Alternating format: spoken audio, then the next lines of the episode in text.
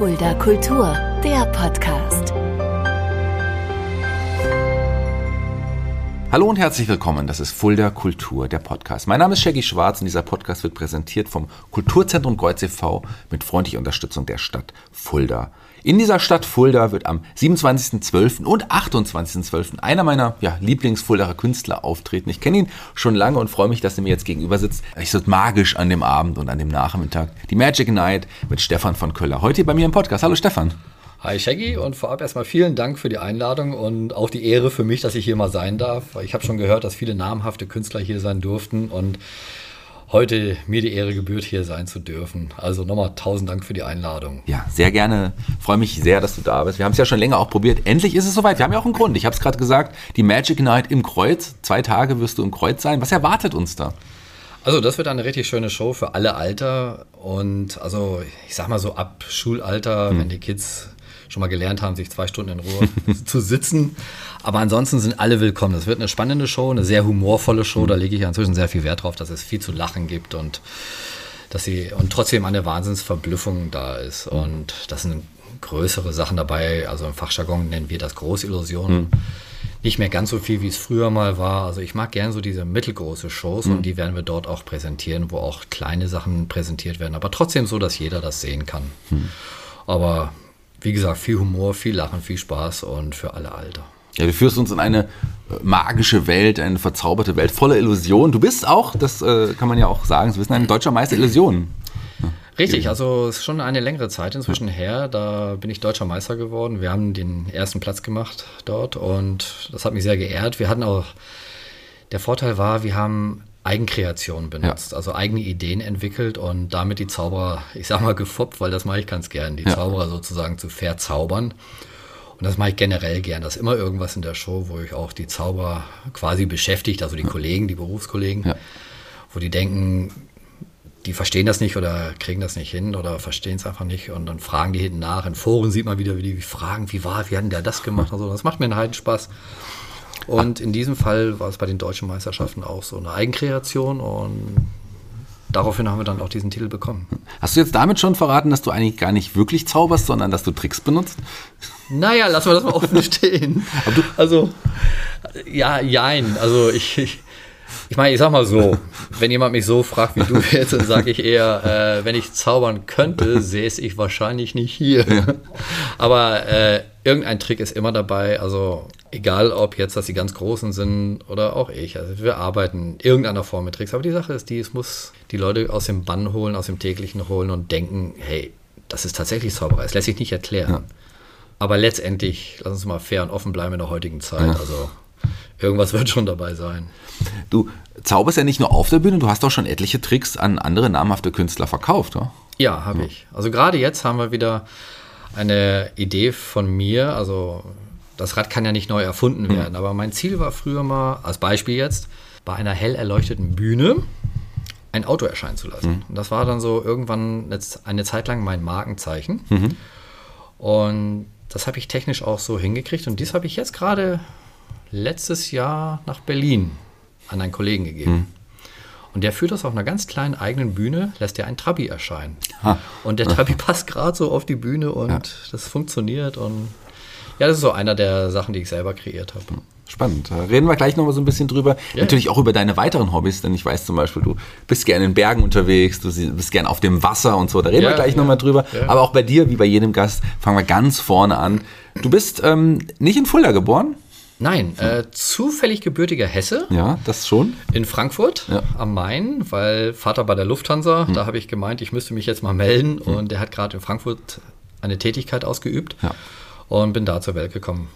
Aber spannend ist, du bist ja eigentlich auch gar nicht dort aufgewachsen so richtig, sondern Nein. dich jetzt ganz woanders hin. Das wissen die wenigsten. Ich meine, die sehen dich hier, du wohnst jetzt in, in Dippertz, wohnst du? In Dippertz, ja. ja. Aber aufgewachsen bist du in, in einem ganz anderen Land. Ja, also bis zum sechsten Lebensjahr bin ich wohl viel, das weiß ich nicht mehr. Ja. Ich kann mich ganz vage an zwei, drei Kleinigkeiten erinnern, aber ich muss wohl angeblich ein paar Monate in Pakistan gelebt mhm. haben durch meinen Großvater. Meine Mama ist Engländerin mhm. und ihr Vater war im Hochtiefbau tätig, also Ingenieur, und der hat in Pakistan zu dem Zeitpunkt an einem Damm gearbeitet. Da war ich wohl längere Zeit. Dann in Jamaika muss ich wohl gewesen mhm. sein. Aber letztendlich bin ich mit sechs Jahren wieder durch Vaters Tätigkeit bei der Lufthansa bin ich nach Südafrika gekommen und habe da quasi meine Schulzeit angefangen und bin dort auch durch Vater wieder bis Ende der Schulzeit. Also ich habe dort mein englisches Abi gemacht. Das nennt sich Matrik. Das sind halt nur zwölf Jahre statt 13. Und bin diese Zeit auch da geblieben. Habe auf der einen Schule auch meinen ganzen Durchmarsch gemacht. Aber es war auch eine deutsche Schule. Es war eine quasi, deutsche Schule, die hieß Deutsche Schule Pretoria. Wobei man dazu sagen muss, das einzige Fach, wo Deutsch gesprochen wurde, war äh, Deutsch. Ja, okay. Und die Pausen. Alles andere war auf Englisch Ja. oder Landessprache Afrikaans. Also die zwei Sprachen, das ist gängig da unten. Das kann auch jeder da. Das sprichst du auch noch? Ja. Ja. Afrika, also Englisch fließend, weil meine Mama ja Engländerin ist. Ja. Die lebt zwar in England, aber ich habe auch viele Auftritte auf Englisch und ich denke manchmal Englisch, je nachdem. Hm. Und aber Afrikaans ist es mir so ein bisschen abhanden gekommen, weil Hm. da fehlt einfach die Übung. Ich bin ja schon viele Jahre jetzt hier und da ist Afrikaans. Ich kann es verstehen, ich kann Holländer verstehen oder Niederländer, wie man sagt. Ist das ähnlich? Es geht in, es geht in die Ja, Richtung? inzwischen ist Afrikaans eine eigenständige Ja. Sprache geworden, aber die haben auch diese ähnlichen Laute und so. Also ich kann damit klarkommen und ich denke mal, wenn ich zwei Wochen da unten wäre, Mhm. wäre es wieder flüssig drin. Ja. Es war ja auch Südafrika, wo du das erste Mal in Berührung mit der Zauberei, der Magie gekommen bist. Ja. Ich habe das im Fernsehen gesehen. Mhm. Und zwar war das eine Show von Doug Henning. Das ist, wir sagen immer so ein bisschen der Vorgänger von David Copperfield. Mhm. Der war seinerzeit auch sehr weit voraus. Und der hat im Fernsehen, damals gab es das nicht mit Schnitt und also Sachen, das war einfach nur schwarz-weiß, zwei Stunden abends Fernsehen, da gab es auch nichts mehr. Und da hat er ein rotes Tuch in seinen Händen direkt vor den Augen verschwinden lassen. Das hat mich so fasziniert, ich dachte, das gibt's nicht. Irgendwann habe ich festgestellt, wie es geht, habe es mir in England, glaube ich, gekauft auf einer Reise, um Familie zu besuchen. Und deswegen ist auch dieses rote Tuch immer irgendwo in der Show mit drin. In irgendeiner Form als Hommage an diesen Doug Henning, ihm zu ehren, dass ich dadurch an die Zauberei kam. Und dann wuchs das nach und nach. Ist es sowas wie ein Idol, kann man das sagen? Oder zumindest jemand, der dich geprägt hat? Ganz am Anfang vielleicht schon. Dann ist er selber abgedriftet, mehr so in die Hippie-Szene, ist dann nach Indien gezogen, nach Goa oder wo auch immer da. So diese Richtung. Und äh, ob er noch lebt, das weiß ich nicht mehr. Aber Idol, er hat quasi mich getriggert, wie man heute so schön sagt. Also sagt, okay, das war, da habe ich mal die Augen geöffnet und drüber nachgedacht. Aber du warst da ja so 10, 11, 12, so in dem Alter wahrscheinlich. Hast, da hast du doch mit Sicherheit noch nicht gedacht, als du äh, da Henning im Fernsehen gesehen hast. Ich will jetzt auch Zauberer werden, oder? Wann, wann kam das? Oder wie Noch kam nicht. Also mein Vater war auch so einer, der mal einen, wie man es mit Kindern halt so macht, mal einen Groschen vom Tisch verschwinden Mhm. lässt und ähnliches mehr. Und das hat mich schon beeindruckt. Aber wir hatten letztendlich ein Buch zu Hause über Kartenspiele. Ganz so ein Paperback, ganz dünnes Ding. Mhm. Ja. Erstes Drittel war Familienspiele, Kanaster, Romy und so weiter. Das zweite mehr so Hardcore, wie man so nennt, also Poker, Zockerspiele und Mhm. so Sachen. Und hinten waren Zaubertricks, so ein paar Kartentricks drin. Die habe ich mir angeschaut und dachte auch ein bisschen an Doug Henning oder ein bisschen Zauberei. Sag, Ach, guck dir das mal an und habe es dann abends irgendwann dem Vater vorgeführt. Der saß da mit offenem Mund und ich habe festgestellt, da ist was drin. Und so wuchs es dann nach und nach. In der Schule habe ich dann jemanden kennengelernt, der auch zauberte, auf einer anderen Schule. Der hat mir so ein paar Sachen gezeigt und so wuchs das nach und nach, das Interesse. Aber es war auch so in diesem Alter, so 11, 12, 15, so um den Dreh da irgendwo. Aber es war auf jeden Fall noch auf Hobbybasis Ja, quasi. ja, so. auf jeden Fall. Und gab es zwischendrin den Gedanken zu sagen, wenn ich jetzt mit der Schule fertig bin, werde ich Zauberer? Das ist doch in dem, ja, auch in, dem Zeit, in der Zeit damals auch ungewöhnlich dann wär, gewesen. Noch nicht. Das war ein schönes Hobby, aber ich wusste, dass ich irgendwas mal, ich sag mal in Anführungsstriche, vernünftiges lernen. Richtiges was sozusagen. Richtiges lernen sollte. Und äh, es stand damals auch Militär an, egal ob in Südafrika. Gut, da bin, das war im Kriegszustand zu dem Zeitpunkt. Hätte auch nichts dagegen, ich bin damit groß geworden. Aber ich wollte damals dringend zur Marine. Das hätte mich gereizt. Hätten die gesagt, ja, wäre ich wahrscheinlich jetzt noch da unten oder wäre zumindest zur Marine gegangen, aber äh, das wollten die nicht. Und die brauchten Leute für den Busch, sage ich jetzt mal, also Infanterie. Und das wollte ich nicht. Bin dann nach Deutschland nach der Schule und die haben das auch abgesegnet. Ich sollte mich nur bitte melden, wenn ich wieder nach Südafrika komme. Ja, ja. Aber als Deutscher stand ja auch wieder Militär an Ja. und äh, ich war dem offen gegenüber, weil ich bin, wie gesagt, damit groß geworden. Ja. Wollte dann eigentlich auf die Gauch Fock, aber ich wurde dann vom Onkel überzeugt, dann doch Beamter zu werden. Das ist besser als Soldat. Und bin dann irgendwie dann beim Grenzschutz gelandet. Weil die hatten auch Boote, aber die haben mich wiederum nicht genommen, weil ich keine abgeschlossene, Berufsausbildung hatte. Aber so wuchs es halt aus und das blieb dann alles Hobby. Ja. Hast du also quasi dann bei, bei der Bundespolizei, beim Bundesgrenzschutz Ja. dann gearbeitet? Da war ich lange, habe zwischendurch Auftritte gemacht, aber dann festgestellt, dass es doch schwierig ist, beides irgendwie zusammenzubringen. Da kommen kurzfristig Einsätze, egal ob es die 80er Demos waren oder sonstige Einsätze, Grenzeinsätze und so weiter. Du hattest dann aber schon Auftritte, wo du auch bezahlt wurdest quasi dann schon? Ja, es war so ein bisschen Nebenjob. Ja. Nicht viel, aber ich Ja. habe festgestellt, es wuchs in die Richtung und hatte dann gedacht, Mensch, dann kam dieser Gedanke auf, ob man das nicht vielleicht doch beruflich machen könnte. Es lief dann so gut, dass ich sagen konnte, okay, ich probiere es. Und dann habe ich 93 Oktober, also zum 1. Oktober 93 habe ich gekündigt und seitdem beruflich. Ja, und dann seitdem selbstständig und hauptberuflich, Ja, quasi, hauptberuflich, ja. quasi Zauberer. Du warst aber davor auch schon in Berührung mit dem magischen Zirkel äh, Deutschlands. Erklär, erklär mal ganz kurz, was das ist. Es gibt, also vielleicht würden Fantasy-Fans sagen, eine Zaubergilde, kann man das so sagen? Ja, das hört sich oft so an und man wird auch darauf angesprochen. Was ist das für ein Geheimbund? Ja. Das ist gar kein Geheimbund, das ist ein Verein wie jeder andere Verein auch. Egal ob Fußball, die Ja. anderen gehen stricken im Verein, die anderen zaubern im Verein. Ja. Und so gibt es den magischen Zirkel von Deutschland. Ja. Und der unterteilt sich in viele Ortszirkel. Mhm. Und wir haben den Ortszirkel Fulda hier. Und da trifft man sich jetzt als Kollege, also die ganzen Kollegen treffen sich und fachsimpeln rum Mhm. und haben ihren Spaß. Und, aber das ist ein Verein wie jeder andere auch. Und ich bin Mitglied geworden 88, Mhm. Januar 88. Da muss man schon eine Aufnahmeprüfung machen. Wie sieht die aus? Also, Also sie unterteilt sich in verschiedene Bereiche, einmal Theorie, einmal Praxis. Ja. Also zumindest war das bei mir damals so. Ich musste jede Menge, ich sag mal, Griffe können oder Tricks vorführen. Da wurden Umschläge gezogen, wo drin stand Ball. Da muss ich irgendwas mit Bällen machen. Oder damals Zigarette. Muss ich irgendwas mit einer Zigarette machen. Und das waren so Grundgriffe, die man beherrschen sollte. Dann eine gewisse Theorie sollte man sich auskennen mit der Geschichte der Zauberei. Dann die, die verschiedenen Vorführungsarten der Zauberei, da können wir später nochmal drüber reden. Ähm, Close-up, große Illusion, Mentalmagie und so weiter. Und da zieht man immer Umschläge, zumindest früher war es ein bisschen härter, da musste man sich wirklich mit allem auskennen. Ich weiß nicht, wie es jetzt heute genau ist. Ich habe auch teilweise Prüfungen abgenommen später, aber das war noch zu den alten Zeiten. Ja, und dann kommt die praktische Übung. Das heißt, man muss eine Viertelstunde eine Show machen auf einer Bühne, wo die Zirkelmitglieder alle zugeguckt haben. Und wenn das einigermaßen durchging, war das alles okay. Und dann war man Mitglied im magischen Zirkel. Also die wollen nur verhindern, dass irgendjemand, der jetzt keinen Plan hat von der Zauberei Ja. und nur wissen möchte, wie das alles funktioniert, diese gesunde Neugier, dass die sich da anmelden und probieren herauszufinden, wie es geht. Also da, darum geht es. Es muss jemand schon Interesse zeigen. Ist ja bei uns genauso, wenn ich sehe, ich verrate ja keine Tricks. Ja, ja. Aber wenn ich sehe, dass einer wirklich Interesse hat, der übt und guckt und sucht, dann helfe ich ihm auf die Sprünge. Und dann kann man mal drüber reden. Das ist ja kein Trickverrat in dem Sinne, sondern man hilft Kollegen oder werdende Kollegen. und wie sieht dann so eine, in Anführungsstrichen, Vereinssitzung aus, wenn man sich da trifft? Gibt es dann immer auch jemand, der was, der, der eine Show vorbereitet hat? Oder sitzt man einfach da und unterhält sich und, und gibt Ratschläge oder nimmt Ratschläge an? Also eher so das Zweite. Also aber es gibt immer jemand, der was vorbereitet hat, wo ich, hier Leute, ich muss euch mal was zeigen. Okay. Und äh, dann zeigt man wieder was und die anderen staunen alle, wo ist denn das her oder wie geht das? Und entweder mal redet dann drüber oder sagt, nö, ich verrat's heute nicht. Ja. Entschuldigung. Und ähm, von daher, so läuft das ab. Sehr gemütlich. Man isst zwischendurch seinen Salat oder so. Und dann 93 äh, hast du dich selbstständig gemacht als Zauberkünstler. Wie war, wie war der Weg dann? War das ein anstrengender, steiniger Weg, dann auch wirklich davon endgültig leben zu können oder ging das relativ schnell? Es war okay, also ich kam damit durch. Ich habe ja vorher schon gerechnet und geguckt, was bringt mir das und so, das sichere Gehalt, was du vorher hattest äh, bei der Polizei oder. Aber es hat sich dann gerechnet, es gibt Höhen und Tiefen auch heute noch, gerade durch Corona. Das kennen wir alle. Ja, es gab Höhen und Tiefen und jetzt läuft es langsam wieder an. Und so war das damals auch. Ich kam durch, konnte meinen Lebensunterhalt mit bestreiten und ich meine, immerhin das ist jetzt 25. Ich vergesse jedes Jahr im Oktober.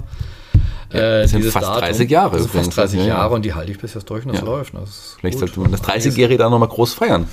Wenn ich dran denke, also ich habe den 25-Jährigen jetzt schon wieder verpennt am 1. Oktober. Ich denke, Mensch, eine Woche später. Andere machen ein riesen Bühnenjubiläum, aber das ist nicht so mein Ding. Ich mache mein Ding so und Was du aber auch gemacht hast, wir haben es ja dann schon vorweggenommen, ähm, du bist dann, 2002 muss es gewesen sein, deutscher Meister der Zauberkunst Sparte Großillusion Mhm. geworden. Wie, wie sieht denn so eine deutsche Meisterschaft der, der Zauberkunst aus? Also es gibt verschiedene Sparten in der Zauberei. Ich hatte es ja vorhin schon Mhm. angedeutet. Es gibt, sagen wir mal, fangen wir klein an, Close-up, also Tischzauberei, direkt vor der Nase vom Publikum. Oft mit so Karten oder Händen, Karten Tricks, Hände, Tuch. Ja, genau, so Sowas. Kleinigkeiten Ja. halt. Und dann gibt es Parlor Magic oder Salonmagie. Das ist sich sehr ähnlich. Das heißt, man steht vor einer größeren Gruppe. Das ist das, was ich eigentlich am meisten mache. Und unterhält diese, die gucken alle zum gleichen Zeitpunkt nach vorne. Bei der Tischzauberei, gerade bei Firmen, wenn man engagiert ist, dann gehen wir von Tisch zu Tisch. Die anderen unterhalten sich derweil. Und bei Parlor Magic oder Salonmagie, dann steht man vorne zu einem gegebenen Zeitpunkt und alle schauen nach vorne. Und da macht man seine halbe, dreiviertel Stunde, was auch immer. Dann gibt es Mentalmagie, so ein bisschen ich denke, was du denkst, so Vorhersagen und ähnliches mehr. Dann gibt es die Großillusion. Ja, das ist alles, was mit Bühnenpartnerinnen oder Bühnenpartnern zu tun hat. Große Requisiten, so dieses klassische Frauendurchsägen. Das wollte ich gerade sagen. Hast du das schon mal gemacht? Nein. Okay. Erstaunlicherweise nicht, aber alle sprechen einen drauf an und das ist so ein Klischee. Aber das hat sich so eingebürgert und ich schmunzel immer drüber. Und aber diese Nummer hatte ich erstaunlicherweise noch nie. Also alles schweben lassen, erscheinen lassen, Platzwechselschnelle. So, das gab es schon. Aber äh, diese klassische Sägenummer, nein. Aber wie sieht dann genau, wie sieht dann genau so eine Meisterschaft aus? Ist, macht ihr dann vor einer Jury dann ähm, eine Genau. Show? Also sitzen dann da die Ehrlich Brothers oder David Copperfield und So bewerten das? ähnlich, so ähnlich. Also ich selbst saß ja auch schon mal in der Jury und das sieht so aus, dass du in dieser Sparte meldest du dich an, die ich gerade genannt Ja. habe. Und bei mir, wie gesagt, diese Großillusion damals. Dann hast du eine Vorentscheidung hier in Deutschland. Da gibt es zwei oder drei, je nach Bedarf. Oder früher gab es sogar vier, Norden, Süden, Westen, Osten. Und dann hast du dich angemeldet zu deiner Kategorie und hast dann konkurriert nebst anderen Kollegen. Das heißt, du hast zehn Minuten Zeit, eine Vorführung zu machen. Du kriegst erst zehn Minuten Zeit für eine Probe und die läuft wirklich mit per Wecker oder Sanduhr. Und die sagen so, was wollen Sie? Und dann läuft diese Sanduhr oder der Wecker und dann sagst du, okay, ich brauche das Licht, den Ton, äh, der Vorhang geht dann und dann auf und so weiter. Baust deine Requisiten auf. Und dann kommt irgendwann die Vorführung. Da sitzt eine Fachjury. Bei den Vorentscheidungen waren es immer fünf Personen. Das sind Leute, die sich aus allen Bereichen auskennen. Also da war ein, sag mal, Mentalist dabei, da war ein Großillusionist dabei oder, oder, oder. Und dann tritt man auf. Und dann kriegt man Punkte und die gucken natürlich genau hin, wo hat man Fehler gemacht oder wo konnte man was erkennen oder wie auch immer.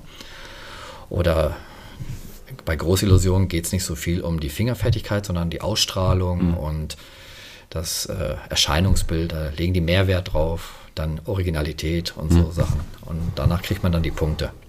Und wenn man einer der ersten drei Plätze in der Vorentscheidung geschafft hat, ist man ein Jahr später auf den deutschen Meisterschaften. Und da genau das gleiche System. Zehn Minuten Probe, zehn Minuten Auftritt, aber es sind dann sieben oder neun Fachleute in der Jury, das wird immer größer. Und dann lauter Zauberkünstler im gesamten Saal, überall. und alle Kollegen gucken. Ja. Das ist natürlich eine Anspannung. Ja, logisch. Und wenn man da einer der ersten drei Plätze bekommen hat, ist man dann wieder ein Jahr später, ist immer ein Dreijahresturnus, ist man dann auf der FISM, nennen sie das FISM, das ist ein französisches Fédération Internationale, irgendwas Magique, Société Magique. Und ist dann in irgendeinem Land, die waren jetzt gerade in Kanada, die Meisterschaften. Und da kann man dann auch dann teilnehmen. Habe ich auch gemacht, habe damals den vierten gemacht, glaube ich, weil da gab es technischen Ärger und ja, aber ich will es jetzt nicht rausreden, wir haben die vierten gemacht. aber über den Deutschen war ich schon stolz und das fand ich schon gut.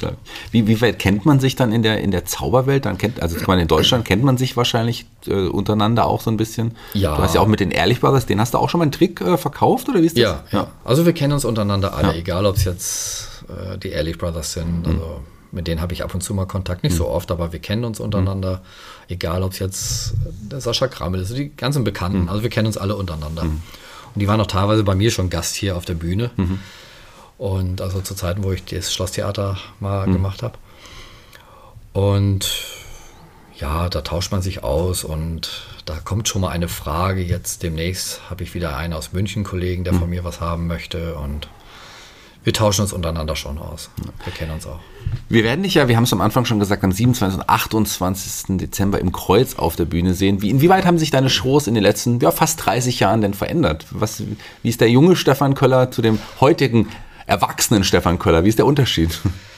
Also früher habe ich sehr viel kleinere Sachen gemacht und es fing ja klein an mit kleinen Geburtstagen, kleinen Firmenveranstaltungen und so weiter. War die Show eher klein und wuchs, aber der Reiz war für mich sicherlich auch geprägt durch David Copperfield und so weiter. Man wollte natürlich auch so was Großes anstellen und ließ sich nicht davon abbringen. Und dann wuchs die Show und wurde immer größer. Wir haben, wie gesagt, vorhin schon angedeutet, im Schlosstheater was gemacht, teilweise auch mit Gästen, also renommierten Gästen weltweit. Also die Weltmeister hatten wir da schon gehabt in verschiedenen Fachbereichen und so weiter. Und das hat mich schon sehr gereizt, diese große Illusion. Aber man stellt dann doch fest, man ist sehr abhängig von anderen Personen, von der Crew und ein Riesenaufwand und man muss, man wird quasi schon gezwungen, alle zwei Jahre was Neues zu machen. Es ist nicht ganz so einfach und es ist viel Aufwand. Ich scheue keinen Aufwand, aber ich habe festgestellt für mich selber, ich komme für mich relativ gut an oder hoffe, dass es so ist, wenn ich nah am Publikum dran bin. Und stelle fest, dass es doch so eine Stärke ist, die ich auch selber gerne mag, wenn ich den Gästen so in die Augen gucken kann. Das heißt nicht so diese riesen Bühnen, wo alle sagen, wow, das ist schon toll und groß, was du da machst und so, aber ich habe sehr oft Stimmen gehört, die sagen, Mensch, also wenn man dich so von Namen sieht und so, da kann man mehr mit der Mimik und der Gestik spielen, dieses psychologische und so, das reizt mich halt sehr und das geht halt besser, wenn man wirklich nah dran ist und deswegen ist es dann wieder ein bisschen kleiner geworden. Wir machen immer noch die eine oder andere große Illusion, die bauen wir mit ein, aber näher am Publikum dran, das macht mir doch mehr Spaß. Ja, kommt auf jeden Fall zu den Shows im Dezember ins Kreuz. Es lohnt sich, Tickets gibt es überall, wo es ja, Tickets gibt. Ja, wenn, gerne. wir haben wir es ja schon mal angedeutet, wenn du vielleicht nicht ähm, in, in der Zauberei Fuß gefasst hättest, wärst du vielleicht auf dem Wasser, da reden wir gleich noch drüber. Aber eine andere Sache, äh, die ich schon vorher von dir wusste, dass mit dem Wasser ist tatsächlich äh, erst neu ist, äh, gehen wir vom einen Element in ein anderes Element oder auf ein anderes Element. Ähm, du bist tatsächlich ein begeisterter Bergsportler, Bergsteiger und unterrichtest das ja mittlerweile auch schon. Wie kam das? Also ich mochte beides gerne schon als Jugendlicher. Segeln und äh, Berge. Ja. Wir hatten in, Johann nee, in Pretoria in der Nähe den Hadebierspur Damm, Mhm. so hieß der. Da sind wir einen Tag mit den Sea Scouts oder Navy Cadets oder wie auch immer das äh, gerade war, sind wir segeln gegangen. Mhm. Einen Tag später haben wir gesagt, Mensch, da oben wollen wir mal hoch. Da waren die Berge gleich nebenan. Und dann sind wir da hochgeklettert, gewandert und so. Und so wuchs ich mit beidem auf. Ich hatte zuerst Segeln gelernt als Junge und bin sehr viel segeln gegangen damals an der Küste. Meine Mutter hat an der Küste gelebt, da sind wir dort am Indischen Ozean viel segeln gegangen und so weiter. Und aber die Berge, die mochte ich genauso. Also es gab nie erst das eine, das andere, es wuchs beides zusammen. Nur dadurch, dass ich nach Fulda kam irgendwann, ist das Segeln ein bisschen vernachlässigt worden, weil es gibt hier schwer Möglichkeiten. Der Edersee wird ständig der Stöpsel gezogen und es ist selten Wasser drin und so weiter. Deswegen wuchs es dann mehr mit den Bergen. Ich gebe inzwischen Kletterkurse und trainiere Leute beim Wandern oder führe auch mal eine Gruppe in den Bergen. Es ist jetzt nicht so oft, aber äh, es ist ein kleines Hobby nebenbei. Auch die Kurse geben, es macht Spaß. Ich unterrichte gern. Und so wuchs das mit der Zeit. Und es hat sich auf ein gutes Level geebnet jetzt und ja, macht Spaß. Man lernt auch Leute kennen. Du hast es ja gerade angedeutet, sind, äh, ähm, klar, das ist auch nebenher, machst du das, aber du hast ja auch schon ähm, auch richtige Touren auch angeboten. Ich weiß noch, dass du, ähm, da waren wir fast zusammen auf, auf der Zugspitze, ich mit Familie und dem Lift, du aber auch mit einer Gruppe ähm, dann in, tatsächlich am Berg. Das ist so ein Prestigeding, die Zugspitze, weil da kenne ich mich halt gut aus. Ich war, ich kann es jetzt nicht nachrechnen, aber ich vermute mal so zwischen 12 und 15 Mal schon da oben zu Fuß. Und es hat klein angefangen, das heißt mit einer Übernachtung. Und da habe ich eine Gruppe geführt, damals mit dem Alpenverein. Und das war so meine Gegend, weil die kenne ich gut. Und da kann ich auch fast, sag ich mal, blind um einen Nebel hoch. Da kenne ich Ja. eigentlich die ganzen Strecken. Ich bin alle Strecken schon hochgegangen. Und das ist irgendwie so ein Prestigeobjekt geworden. Und wenn Leute heute mich fragen, ja, würdest du noch mal? Und wir planen schon wieder so eine Tour. Und ich kenne die Strecke halt und ich gehe mit Gästen, wenn, dann nur Strecken, die ich wirklich kenne, wo ich überzeugt bin. Also neue Sachen versuche ich nicht, weil das ist, also das Risiko gehe ich nicht ein. Ich möchte, dass sie sich wohlfühlen, dass die wissen, Mensch, der Kerl kennt sich aus, der weiß, wo er ist, er weiß, was er macht. Und ich kann orientieren und dann freuen die sich alle und das macht Spaß. Inzwischen machen wir es sportlich, das heißt, wir stehen morgens um drei oder vier auf und gehen in einem Tag hoch. Okay. Aber da weiß man oben auch, was man geschafft hat. Ja, ja. Und daher auch das Training in der Rhön, dass ich öfter in der Rhön zu sehen bin, einfach mit Rucksack und einfach am Laufen bin. Und das so hält auch die Pumpe gesund. Aber dich kann man auch tatsächlich in, dem Bereich buchen, also in, Jein. Ja. Also ich möchte nicht Bergführer werden oder Bergwanderleiter werden. Wenn jemand da ist und organisiert eine ganze Gruppe und engagiert mich quasi und sagt, Mensch, würdest du die Gruppe führen, mache ich das gern. Aber es ist nicht so, dass ich jetzt jeden Monat eine Bergtour mache. Das ist eher ein, vielleicht zweimal im Jahr. Ich habe hier, ich bin irgendwie da reingerutscht, eine Fastenwandergruppe, die ich regelmäßig führe hier in der Rhön, aber nicht in den Alpen. Und da bin ich auch irgendwie reingerutscht. Das habe ich so vier, fünf Mal im Jahr, so ein paar Tage. Ansonsten äh, auch in der Bergsportschule in Poppenhausen bin ich rege tätig und da gebe ich halt die Kurse. 2010, ähm, da war es nicht die Zugspitze, da war es der Kilimanjaro, den hast du bestiegen. Wie stolz Ja. warst du? Stolz wie Oscar. Also, das lag einfach daran, dass ich als äh, Jugendlicher schon in Afrika gelebt habe, hatten wir schon drüber gesprochen, und die Berge mochte und dachte, Mensch, das wäre ja mal was, einmal auf den höchsten Berg von Afrika da oben zu stehen.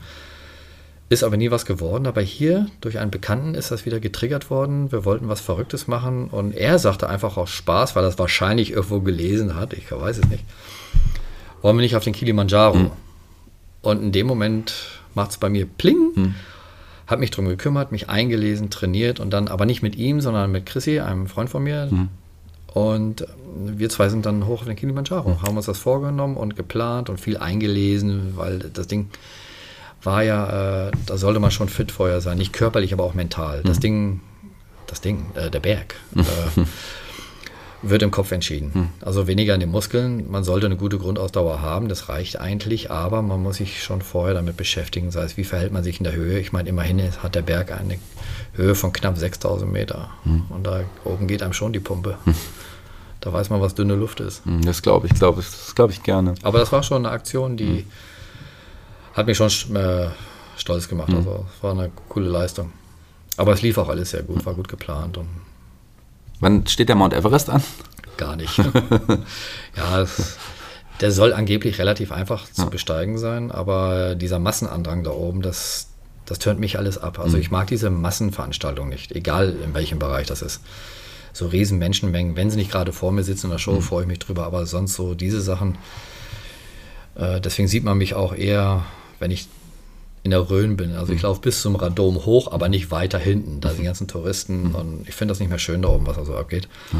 Und halte mich lieber auf der anderen Seite auf, wo weniger, weniger los ist. Oder am Wochenende gehe ich zum Beispiel auch nicht in die Rhön. Das ist Massenandrang. Und da ist es am Everest wahrscheinlich genauso. Die stehen Schlange. Und das in der Todeszone. Das muss man sich durch den Kopf gehen lassen. Was ist der Unterschied vom Bergsport zum Segeln? Was fasziniert dich am Segeln so sehr? Segeln war eigentlich mein erstes Hobby, was ich hatte. Ich hatte zufällig ein Boot gebaut in der Schule, so ein Modellboot. Meine Mama hat damals die Segel dafür genäht und ich, wir hatten zu Hause in Südafrika ein Schwimmbad, das hat jeder dort, das ist normal, wie hier wahrscheinlich Sauna oder so. Und habe das Boot auf, da quasi aufs Wasser ge gesetzt und habe zufällig die richtige Segel- und Rudereinstellung gehabt. Und das Ding zog wirklich ganz gerade bei leichtem Wind einmal durch das Schwimmbad durch, auf einer geraden Bahn. Ich war so fasziniert davon. Hat, das hat mich dann beschäftigt, wie das funktioniert. Und so wuchs ich eigentlich damit auf und habe mich dann seither immer damit beschäftigt. Gut, jetzt seit ein paar Jahren flammt es dann wieder auf und kümmere mich eigentlich fast mehr um die Segelei. Und Die Scheine habe ich auch alle oder bin gerade am ersten Profischein dran. Wo gehst du dann segeln? Also du hast gesagt, am Edersee ist es schwieriger. In der Fulda wahrscheinlich auch. Also Segeln geht eigentlich nur entweder am Edersee, wenn er Wasser hat, aber die haben den jetzt relativ früh wieder ablaufen lassen. Und, aber ich war ein paar Mal am Edersee und übe und trainiere da oder gehe mit Freunden und Bekannten einfach Spaß segeln. Ansonsten war ich dieses Jahr einmal auf der Ostsee, habe da so ein Skippertraining mit einer riesen Yacht gemacht, eine 14 Meter Yacht. Da lernt man Hafenmanöver, Navigation und so weiter, das Ganze hin und her. Und da beschäftige ich mich halt mit. Und nächstes Jahr ist auch wieder geplant. Und als Training, ich brauche meine Seemeilen für, für die Ausbildung und so. Ja, Stefan von Köll, ein vielseitiger Mensch, vielseitiger Mann, vielseitiger Künstler. Am 27., 28. mit seiner Zaubershow im Kreuz. Heute hier bei mir im Podcast. Vielen Dank, dass du dir Zeit genommen hast. Ja, ich danke auch nochmals für die Einladung, dass ich äh, mein Leben mit euch hier in der Form teilen kann und würde mich freuen, wenn ihr zur Show kommt. Würde wirklich Spaß machen. Jeder Gast bei Fuller Kultur, dem Podcast, darf sich einen Song für unsere Playliste bei Spotify aussuchen. Welchen Song hast du dir ausgesucht und warum?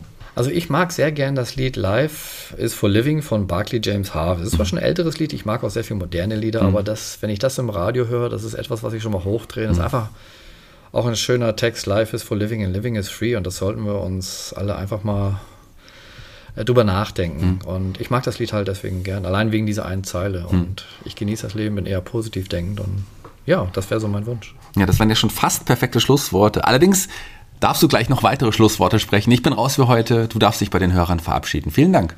Ich darf mich bei euch ganz herzlich bedanken fürs Zuhören. Klickt das gerne an. Ich würde mich sehr, sehr freuen, auch wenn ihr mich darauf ansprecht, dass ihr es gehört habt. Und ja, vielleicht sehen wir uns sogar in der Show oder in einer der Shows demnächst. Vielen Dank nochmal.